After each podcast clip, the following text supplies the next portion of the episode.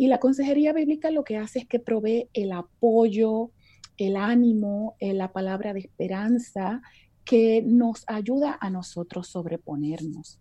Y los estudios indican que las personas que tienen una relación con Dios, que leen la escritura, que nutren su vida espiritual, se sobreponen a las crisis con mayor rapidez y de mejor manera que las personas que no tienen una relación con Dios y no recurren a la Biblia. Sin el equipamiento correcto, no hay crecimiento. Equipados es el podcast que existe para ayudar a cumplir con efectividad su tarea a aquellos que han sido llamados por el Maestro a equipar la iglesia. Ahora con ustedes, los anfitriones de Equipados, Ariel Irizarri y Ramón Osorio.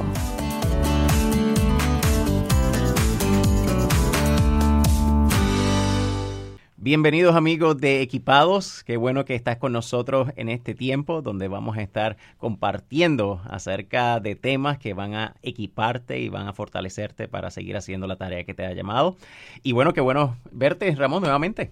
Un placer estar aquí contigo, Ariel, y con todos aquellos que nos escuchan ah, en todas partes del mundo. En realidad hemos recibido muchos eh, reportes y gozosos en el Señor de poder ser parte de este ministerio y de equipar a la iglesia del Señor para que la iglesia pueda hacer aquello para lo cual Dios la ha llamado. ¿Cómo has estado? ¿Cómo está tu familia? Bastante bien, bastante bien. La familia está, está muy bien, siempre eh, ocupados con relación a, los chicos, tener chicos de, edades eh, menores a, las edades de los tuyos.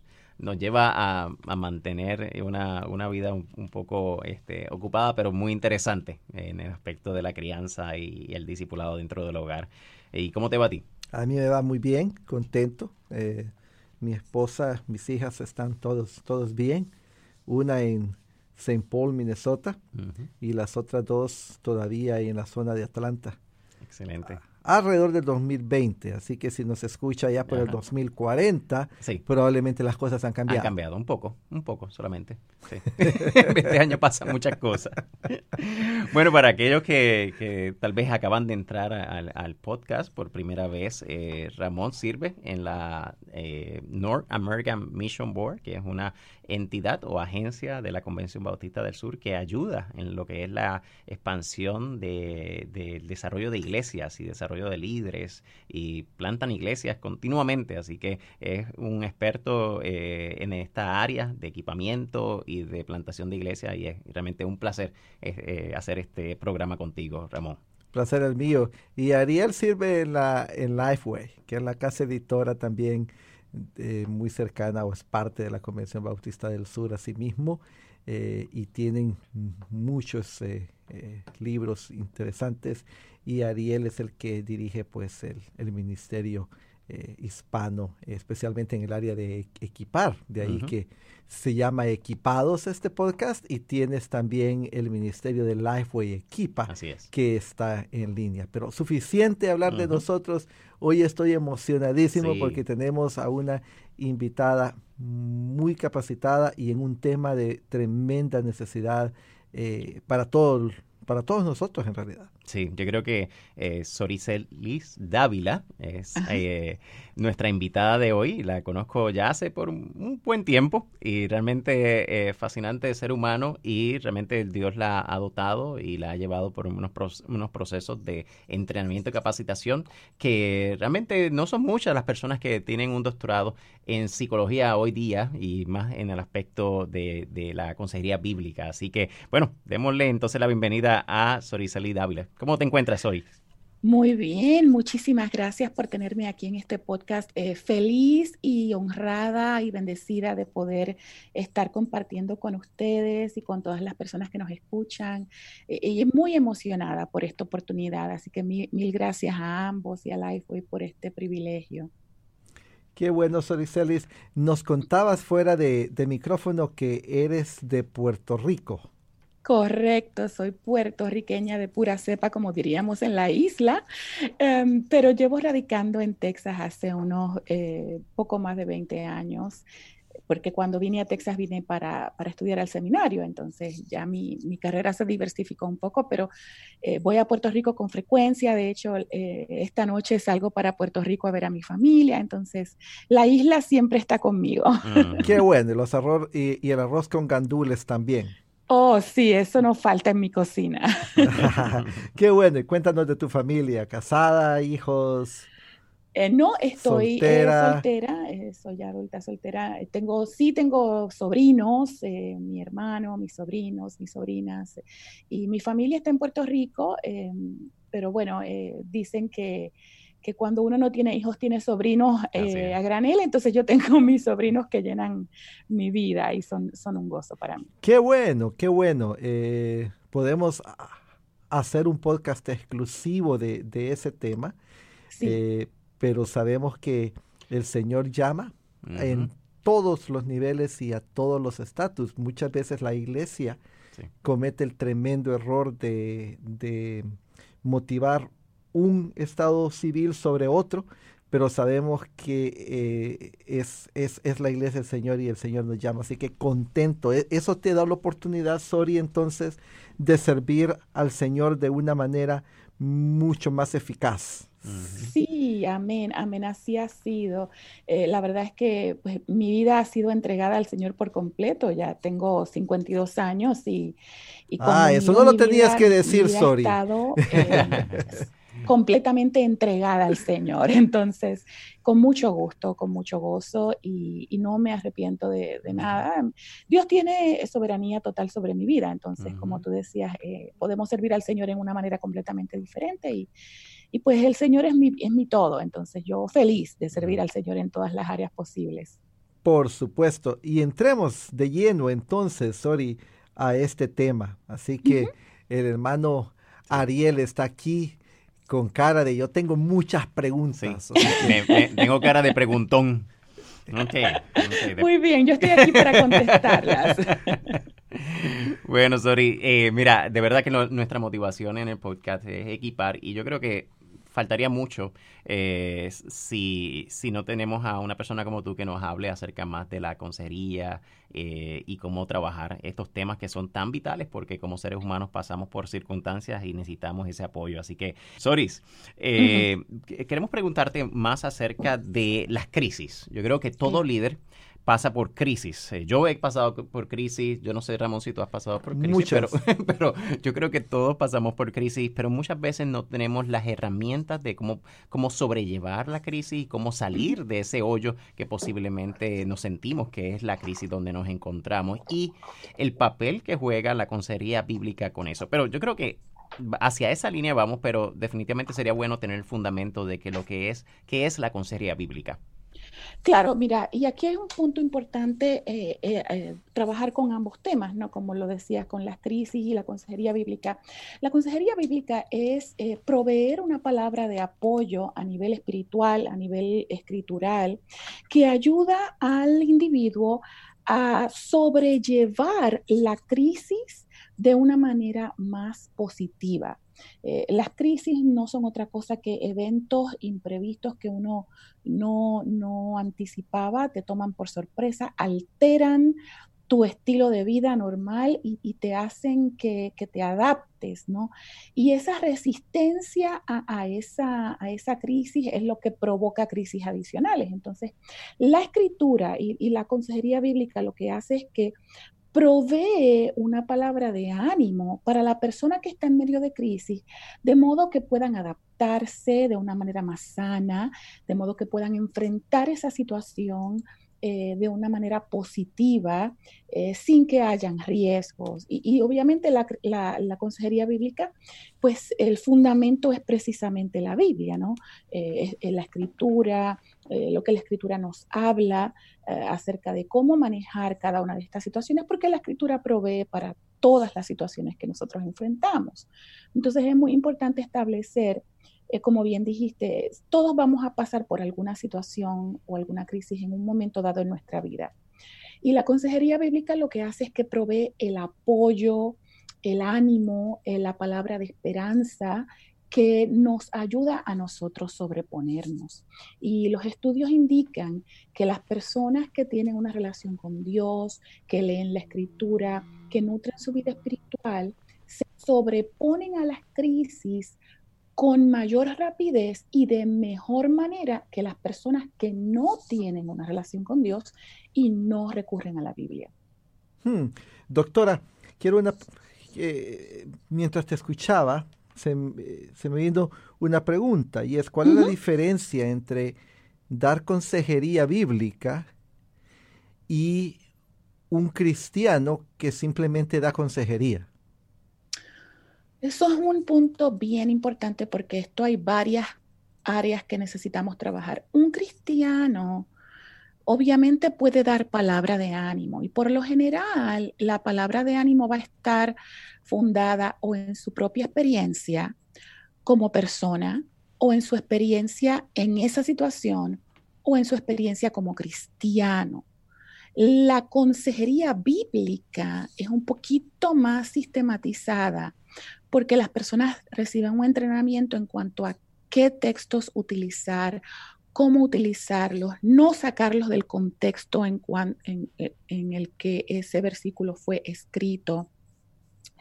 Y, y, la consejería bíblica va diseñada específicamente a proveer a proveer ánimo y apoyo a esa situación. A diferencia de un consejero, a mí, de, un, de una persona que, es cristiana que da consejería, eh, se le llama más bien una conversación de ánimo, porque el, término consejería, por lo menos aquí en Estados Unidos, tiene unas connotaciones un poquito más eh, legales, un poco más eh, estructuradas, y a veces eso puede ser malinterpretado. Pero la diferencia también en consejería bíblica conlleva un entrenamiento, una certificación para utilizar la Biblia de la manera correcta y que no haya, no se comunique una teología que pueda llevar a la persona a mayor crisis, como en muchas ocasiones ha sucedido. Eh, hemos visto que realmente hay, hay cantidad de, crisis que, que, dentro de la iglesia se parpan. Eh, porque está llena de familias, está llena de individuos, pero en tu experiencia, sabemos que tú tienes una, clínica eh, y, también das talleres en las iglesias. ¿Qué es tal vez lo más usual en términos de crisis hoy día eh, en el contexto de iglesia, en el contexto de familia? Sí, mira, en contexto de la iglesia, lo que más se observa son dos condiciones. Una, la condición de depresión y dos, la condición de ansiedad. Son las dos que son más prevalentes. A nivel de familia, lo que ocurre mucho es el conflicto familiar por falta de comunicación y por falta de que la familia se integre y haya unidad, relación entre unos y otros, conversación. Entonces, eh, cuando vemos crisis principal en la familia es crisis de comunicación y crisis de integración. Viven juntos pero no se relacionan, no se integran, no pasan tiempo juntos. Hace un rato cuando hablabas de tus hijos y los hijos de Ramón en edades diferentes, eh, eh, yo creo que por lo que he visto y conocido de ti, mucho de lo que observo es que tú te integras mucho con tus hijos. Y, y muchas familias hoy día en la iglesia no están integradas. Entonces la iglesia se ha visto en la posición de llenar unos roles que le pertenecen a los padres y a la familia. ¿Ves? Y la iglesia tiene su rol y los padres tienen su rol, pero como hay ausencia de la presencia y del envolvimiento familiar, pues la iglesia está tratando de suplir algo que lamentablemente eh, eh, no puede en su totalidad, porque el rol de los padres y de las madres no pueden ser suplidos. Entonces es una crisis muy, muy grande porque los, los hijos están creciendo rebeldes, resentidos, sin atención, eh, sin guianza, sin dirección de autoridad, de padres, y, y entonces ahí entran unos problemas de comportamiento y otra serie de, situaciones que lo hace mucho más crítico y más conflictivo. ¿Qué le dirías a alguien que piensa que la depresión y la ansiedad son simplemente falta de fe? Mm, ay, mira, e, ese, ese, ese comentario es tan común, pero a la misma vez, y, y quiero mencionar esto con mucha delicadeza y con mucho respeto y con mucho amor. E, e, eso es una aseveración falsa. ¿Por qué? porque la depresión y la ansiedad son condiciones mentales y son condiciones a nivel psicológico y emocional que pueden ser el resultado de una crisis, como estamos mencionando. Una persona, una persona cristiana puede tener toda la fe del mundo, pero está lidiando con crisis en la familia que no hace que tú no tengas fe. Simplemente son dos situaciones diferentes que no pueden compararse. ¿ves? Eh, yo, yo he visto muchas veces, muchas familias que están lidiando con problemas con hijos en drogas, con problemas con hijos en alcoholismo, con, enfermedades severas como lo es el cáncer. Eh, y, los padres o los familiares tienen fe, tienen la fe de que Dios es poderoso para salvar, para guiar, para dirigir, pero a la vez están lidiando con el comportamiento de ese hijo que está enfrentando este problema. Entonces, no es falta de fe de ninguna manera, al contrario, la fe los ayuda a sobreponerse y a lidiar con esa crisis de una manera más positiva. Pero no es falta de fe, antes por el contrario. Qué bueno, gracias. ¿Tendrá, ¿Tendrá alguna relación en algún momento dado eh, lo espiritual con la depresión, la, ansiedad? en, algún momento eh, la el aspecto espiritual pudiera contribuir a esa condición, pero no es el único factor. So, si, lo miramos, si, lo miramos de forma un poco más objetiva, tenemos eh, una situación, ok, déjame, déjame traerlo a un marco más general. y la, la depresión tiene muchos factores que contribuyen a la depresión, al igual que la ansiedad. Uno de esos factores pudiera ser falta de una relación con Dios, pudiera ser eh, falta de nutrir más su relación con Dios. En ocasiones pudiera ser falta de fe, pero no es el único factor que contribuye a ambas condiciones, mm. porque tenemos factores genéticos, tenemos factores de situaciones o crisis como la que mencionaste. Vamos a poner un ejemplo, que la persona fue diagnosticada con una enfermedad como el cáncer, Parkinson, eh, que se quedó sin trabajo, que un hijo tuvo un accidente grave. O sea, la, la, depresión tiene diferentes factores y situaciones y crisis son una de ellas. Está también condiciones médicas. Hay condiciones médicas que eh, ocasionan depresión como lo es condiciones de la tiroide, condiciones del cáncer, condiciones del Parkinson y otras. Eh, como mencioné antes, los factores genéticos, desbalances a nivel hormonal, eh, químico en el cerebro, algunos usos de algunos medicamentos eh, para otras condiciones, eh, las sustancias químicas, personas que abusan del alcohol o las drogas también pueden tener depresión. El estrés. Es un alto contribuyente para la depresión. La poca nutrición, Mm. También, cuando las personas no se nutren adecuadamente, la falta de ciertas vitaminas en el cuerpo producen depresión. So, no podemos generalizar y decir que la depresión es falta de fe, porque hay más de nueve factores que contribuyen a la depresión y a la ansiedad. Pero no podemos tampoco descartar que una persona eh, que está teniendo una vida espiritual eh, descuidada o donde la vida espiritual de esa persona está débil, pues obviamente eso va a crear reacciones depresivas o, de ansiedad. ¿Me explico? Muy bien, muy bien. No, yo creo que, dentro de lo que es el ministerio y, y, marcando lo que es el aspecto de aquellos ministros, pastores, líderes que posiblemente están ocupados y aquellos bivocacionales. Eh, yo recuerdo en tiempos de, de, hace unos años atrás, yo, yo lidié con la ansiedad y era por la falta de balance en el aspecto de bastante eh, tiempo en, en, la, en trabajo y, muchas cosas, tal vez tomándolo de una manera ya personal en vez de eh, delegar. Entonces yo creo que en el aspecto ministerial es tan, es tan fácil caer en, en, esta línea de, pues, de la ansiedad y de la depresión. Pero que, tú, si un ministro se sienta contigo, eh, ¿cuáles serían las maneras que tal vez tú pudieses comenzar a, a, platicar o ayudar a, a esta persona? Correcto. Y, fíjate que quiero empezar por algo que tú mencionaste, eh, y es ese exceso de trabajo que tienen los ministros. Cuando vemos los estudios acerca de eh, lo que se llama en inglés burnout o el, cansancio, la quemazón, la fatiga de compasión que sufren los ministros, lo que los lleva a la depresión es precisamente el estar sobrecargados. Uy, el sobre, perdón, el, estar sobrecargados de trabajo, el no delegar, el tener mucho más trabajo de lo que ellos pueden manejar, no porque el ministro no tenga la capacidad de hacerlo, sino porque vamos a decir que el ministro está manejando 10 roles a la misma vez y pues obviamente no estás durmiendo, no estás descansando, no estás comiendo bien, no estás teniendo tiempo para ti, pues te vas a drenar a un punto donde el resultado es la depresión.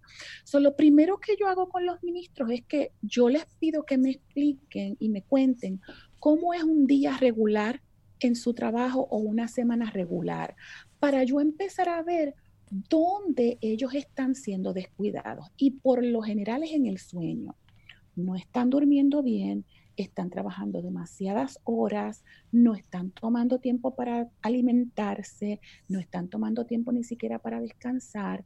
Y eso automáticamente drena su energía y su capacidad de resistencia. lo primero que yo hago es que trabajo con ellos para ir balanceando su rutina de trabajo, la cantidad de tareas que ellos hacen, el delegar, como tú bien mencionaste, es un punto importante. Y lo que pasa es que los ministros están sobrecargados y muchas veces no tienen la ayuda suficiente. ¿Ves? Eh, en una iglesia donde hay muchos líderes, todo el mundo recae sobre el pastor y vuelve al pastor, ¿no? Entonces, los líderes en la iglesia tienen un rol y si se administra un poquito más esos roles, el pastor o el ministro puede tener más balanceado su tiempo para seguir funcionando y la cantidad de ministros que se enferman, porque un punto importante que hay que mencionar es que cuando la depresión no se trabaja o el, o el, el cansancio, la fatiga y el estrés del ministro no se trabaja adecuadamente, eso produce una serie de condiciones fisiológicas y de salud que, que afectan, ¿no? Una cosa impacta a la otra luego de que yo me siento con ellos y vemos su itinerario y empezamos a regular su, su, su, su schedule, su itinerario de familia, de iglesia y personal, entonces vemos qué se puede delegar. Porque muchas veces eh, no es ni siquiera algo demasiado eh, fatal que, que, los vaya a afectar de una manera terminal. A veces es simple y sencillamente organizar sus itinerarios, organizar mm. sus vidas eh, buscar un, estilo de vida que sea más funcional y más balanceado. Y esto ocurre mucho, así que qué bueno que lo mencionaste. ¿Y qué de la familia, doctora? Cuando hablas, por ejemplo, con los, con, los ministros, pero sabemos también que los hijos y las esposas o los cónyuges de, los, de los pastores eh, también son afectados. Eh, ¿Qué se puede hacer en ese caso? ¿Qué recomiendas tú? Por supuesto, eso es un punto excelente. Em, en ese proceso de reorganizar su estilo de vida y sus itinerarios, lo primero que ponemos es su relación con Dios, segundo, su relación con su pareja y tercero, su relación con los hijos, porque ellos son los primeros que resienten el impacto de ellos estar drenados, deprimidos y sobrecargados. Eh, yo trabajo con un ministerio que se dedica a nutrir el matrimonio pastoral y ministerial. Y los enseñamos precisamente a cómo balancear sus vidas como matrimonio y con sus hijos, para entonces balancear que el ministerio es primero, se descuidan los matrimonios, eso trae otras crisis, se descuidan los hijos y eso trae otras crisis porque los hijos abandonan el evangelio o el hogar.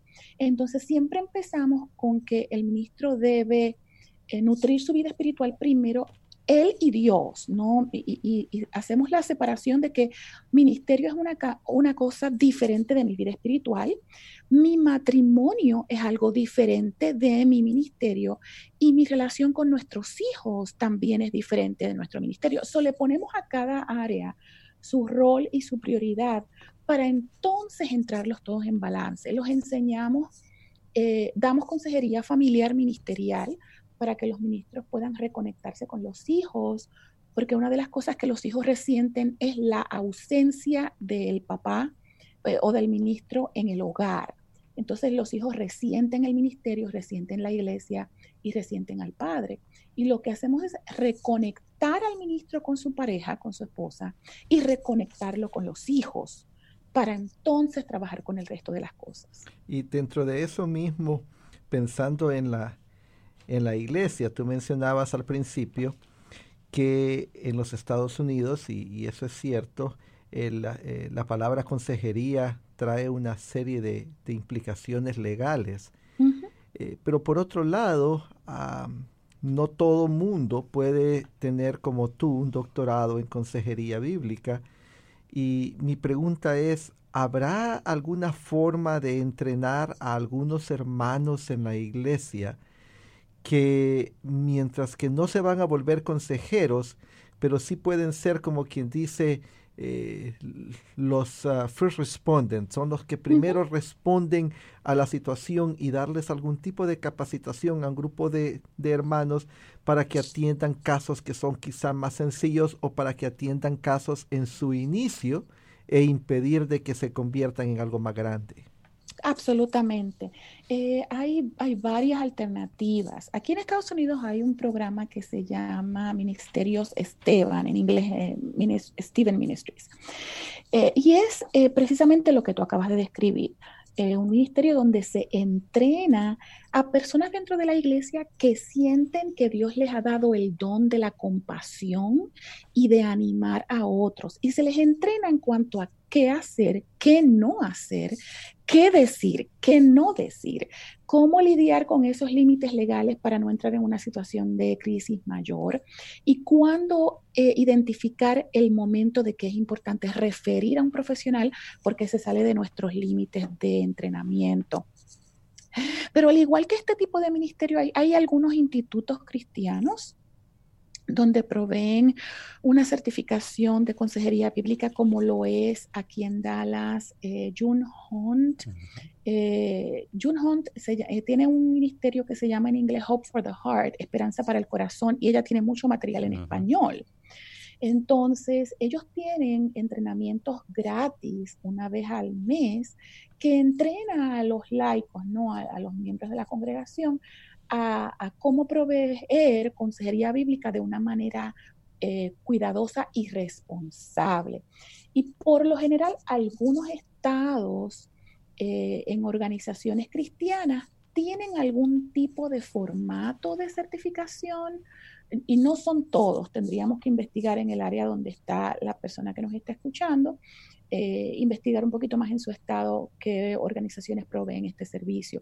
Pero sí existe, porque como dijiste, pues no todo el mundo tiene eh, la bendición de poder llegar a un grado académico más elevado, pero todavía ellos pueden ser entrenados a un nivel de iglesia para poder proveer esa ayuda primera, esa primaria que tú mencionaste, y poder identificar, eh, por ejemplo, lo que es aprender a escuchar, ¿no? se le llama en inglés Basic Listening Skills, esas destrezas básicas de escuchar. ¿Qué hago cuando estoy escuchando? ¿Qué decir? ¿Qué no decir? Porque ahí es donde radica mucho el conflicto, ¿no? En la iglesia, que antes de escuchar bien lo que, lo que el miembro de la iglesia nos está diciendo, nos apresuramos a juzgar o nos apresuramos a condenar o nos apresuramos a responder algo que, está fuera de lugar porque no hemos escuchado apropiadamente. Y en estos, en estos entrenamientos se les enseña a cómo escuchar de una manera más activa, de una manera más compasiva y de una manera más efectiva. Eh, sorry, cuando pensamos también en, en, este aspecto de la depresión y eh, que hemos hablado, de la ansiedad, hay distintos eh, posiblemente caminos que la gente pudiese tomar. Hay gente que pues va así al consejero bíblico, como es el caso de, tu profesión. Otros van al psicólogo, otros van al psiquiatra. Háblanos acerca de la diferencia que existiría en ese tipo de solución. Excelente.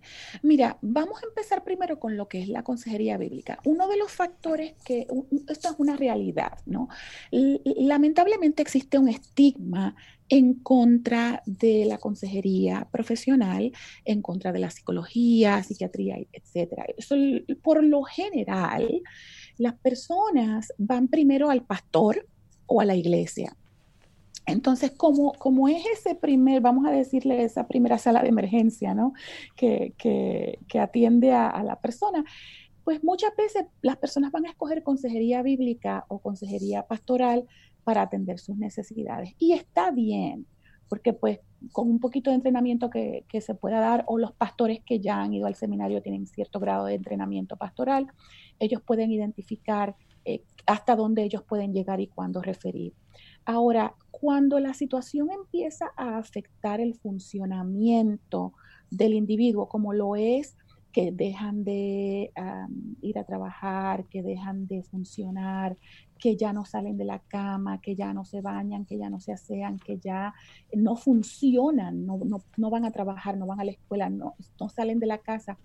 Esto es una señal de que ya la depresión o la ansiedad o la condición que están padeciendo ya está entrando en un punto más eh, psicopatológico. Y ahí el próximo paso sería ir o al consejero profesional con licencia o al psicólogo. ¿Por qué? Porque nosotros estamos entrenados para evaluar esa diferencia entre una reacción de depresión normal a una patológica. Un ejemplo puede ser una persona que perdió su trabajo y se deprimió, eh, pues eso es una depresión normal que un consejero bíblico cristiano puede trabajar. Pero cuando esa depresión ya pasó a la persona querer suicidarse, querer morir, eh, no tener sentido de nada, no salir, no moverse, no funcionar, ya eso es algo más patológico. Y entonces nosotros empezamos a trabajar con eso. ¿Qué pasa? El 80% de las personas responden positivamente y se recuperan a la depresión. Si es una depresión, vamos a decir que normal, solo con psicología o consejería profesional. El, otro 20% aproximado que no se recupera es porque hay factores químicos que están influenciando esa gravedad, como lo puede ser una condición de salud, como dije antes, eh, una condición genética, un desbalance químico en, el cerebro, etc. Ya ahí necesitamos la asistencia del psiquiatra y el psiquiatra es el médico que se encarga de la medicina para condiciones mentales. Un punto que hay que aclarar es que cuando yo menciono o, se escucha la palabra psiquiatra, las personas automáticamente se asustan y dicen, ay, pero es que yo no estoy loco. Y es verdad, no estamos locos, es simplemente el psiquiatra es para el paciente que necesita la medicina de salud mental como lo es un endocrinólogo para la persona que tiene diabetes, como lo es un neurólogo para las personas que tienen eh, Alzheimer's. Si, si nos miramos los médicos en su categoría, cada médico tiene una especialización. Y en este caso, el psiquiatra es el especialista en condiciones mentales. Entonces, el psiquiatra va a evaluar si fue referido por el psicólogo o el consejero profesional, va a evaluar cuáles son los síntomas y cuál es el referido va a evaluar el paciente y va a determinar cuál es el medicamento más adecuado y más sano para comenzar a mejorar esa condición. Y muchos pacientes se empiezan a recuperar con depresión y con ansiedad en un promedio de tres a seis meses. Claro, tenemos condiciones mentales mucho más crónicas, como lo puede ser la esquizofrenia, la condición bipolar, eh, el Alzheimer, la demencia, y otras condiciones de mucho más gravedad que definitivamente necesitamos la asistencia del psiquiatra para proveer el medicamento que esa persona está necesitando, porque sin el medicamento la persona corre riesgo de vida y, va a empeorar y no va a funcionar. Entonces, estas categorías son importantes eh, aclararlas porque muchas veces las personas tienen, como mencioné antes, este estigma que automáticamente rechazan cualquier otro tipo de ayuda, pero es que cada profesional tiene su especialización. Claro, qué bueno. Pregunta, y yo creo que ya estamos llegando al final de esta, de, esta preciosa conversación, pero eh, he notado en los comerciales que hay ahora en día la posibilidad de tener consejeros en línea parece que es, un, es, es, una industria que se está recién generando. Eh, y yo te iba a preguntar, doctora, si por ejemplo tú, eh, hubiera algún pastor que quisiera conectarse contigo, pero que no está en la zona donde tú vives, en Texas, esté en otro lado, ¿es, es algo que tú recomendarías o, o, le dirías mejor que se busque a alguien eh, que pueda eh, visitar personalmente? Claro, eso es una excelente pregunta porque eso tiene varios aspectos. Eh, si a nivel profesional nosotros tenemos una licencia del Estado para practicar consejería profesional y psicoterapia. Yo tengo licencia en el estado de Texas y estoy renovando mi, licencia en el estado de la Florida. Ahora, yo no puedo ver pacientes a teledistancia o telehealth, telesalud, como le llaman, eh, si no está el paciente dentro del estado donde yo estoy teniendo la licencia. Ahora, él puede buscar en su estado un profesional eh, que lo pueda ayudar, ya sea en persona, cara a cara o a distancia. Esta, este servicio de, de telesalud no es recomendable para todas las personas. Las personas tienen que pasar por una entrevista donde nosotros determinamos si ellos son candidatos adecuados para este servicio para prevenir un riesgo de vida. Me explico. Si la persona está en un estado donde está contemplando el suicidio, ellos no son candidatos para telesalud porque cualquier riesgo puede ocurrir donde su vida tenga peligro y puedan terminar con su vida. Entonces, eh, esto es algo que no se le, que, lamentablemente no lo anuncian en, la televisión y en la radio, como tú bien mencionabas, ¿no? Te, venden el producto, pero no te dan los detalles de que no todo el mundo es un buen candidato para este producto. Muchas gracias. yo siempre recomiendo que consejería cara a cara es lo más efectivo. Qué bueno, muchas gracias. es lo más efectivo, porque hay un elemento de presencia que no lo provee la distancia aunque hay estudios que indican que no hay mucha diferencia entre uno y el otro, la realidad es que hay otros estudios que sí han probado que, la, consejería cara a cara tiene mayor efectividad. en términos de riesgo de vida, siempre es mejor eh, la presencia, el, hacerlo presente cara a cara. Pero han habido situaciones, por ejemplo, yo he tenido pacientes que eh, se han mudado del área de Fort Worth, donde yo estoy, a un área más al sur, vamos a decir McAllen, y quieren seguir recibiendo terapia, bueno, pues yo lo puedo hacer. ¿Por qué? Porque ya conozco el paciente, no hay riesgo de vida y, eh, hubo una transición de que se mudaron de, localidad. Y eso lo hacemos hasta que estabilizamos el paciente y ya no necesitan más consejería. Porque otro detalle es que la consejería no es para toda la vida. ¿Ves? Es un, por, por, un periodo específico, excepto en los casos más crónicos que mencioné antes pero eh, la telesalud pudiera ser una avenida inmediata para casos de consultoría. Eh, por ejemplo, vamos a suponer a alguien que quiera consultar algo o que simplemente esté pasando por estrés y quiera eh, tener un par de sesiones para consultar un, par de cosas para ayudarles a, a, reorganizar su itinerario, a desahogarse un poco. Eso es algo que sí se puede hacer a nivel pastoral, a nivel cristiano, siempre y cuando hayan unos límites donde tú preguntes, ¿no? Que, o sea, cuál es el propósito de la, de la conversación. Pero a nivel profesional se recomienda que se quede dentro de su estado. Excelente, excelente. Bueno, Sori, de verdad que te agradecemos por tu excelente tiempo, te agradecemos por tus excelentes comentarios y realmente hemos sido equipados, hemos sido edificados y muy pronto, eh, amigos, estaremos teniendo eh, un curso allí en Lifeway Equipa eh, junto a nuestra bueno, invitada de hoy, doctora Sori Celis Dávila, con relación a la consejería bíblica. vamos a también a compartir en un enlace de, verdad, de compartir un poco más de ella en, una página de internet que ella, ella tiene y también hay unos recursos que ella ha publicado que yo sé que van a ser de bendición. Así que, eh, bueno, Ramón, ¿qué te ha parecido? Fabuloso, fabuloso el tiempo con la doctora, muy necesario y yo creo que eh, espero que muchas de nuestras personas que nos escuchan eh, puedan ser bendecidas y puedan aprender mucho. He estado pensando cuál es la tarea de esta semana y es un poco complicada de, eh, de definir. Sí. Así que lo que voy a dejarles de tarea esta semana les va a gustar. ¿Cuál sería? que por lo menos eh, dos noches de esta semana duerman ocho horas. Eso. Sí, sí, sí, sí. De hecho, si me permites decir, cuando hay, cuando las personas duermen ocho a nueve horas, eso minimiza el riesgo de la depresión. Así que el sueño es importantísimo. Sueño, ejercicio y una buena alimentación previenen el riesgo de depresión. Bueno, entonces a nombre de los tres, Exactamente. les decimos hasta luego Hasta a nuestra luego. gente de equipados y que nos sigan promoviendo. Así es, así es. Muchas gracias, Sori, y muchas gracias a todos los aquellos que están con nosotros en esta hora. Gracias a ustedes por tenerme aquí, ha sido un placer. Adiós. Adiós.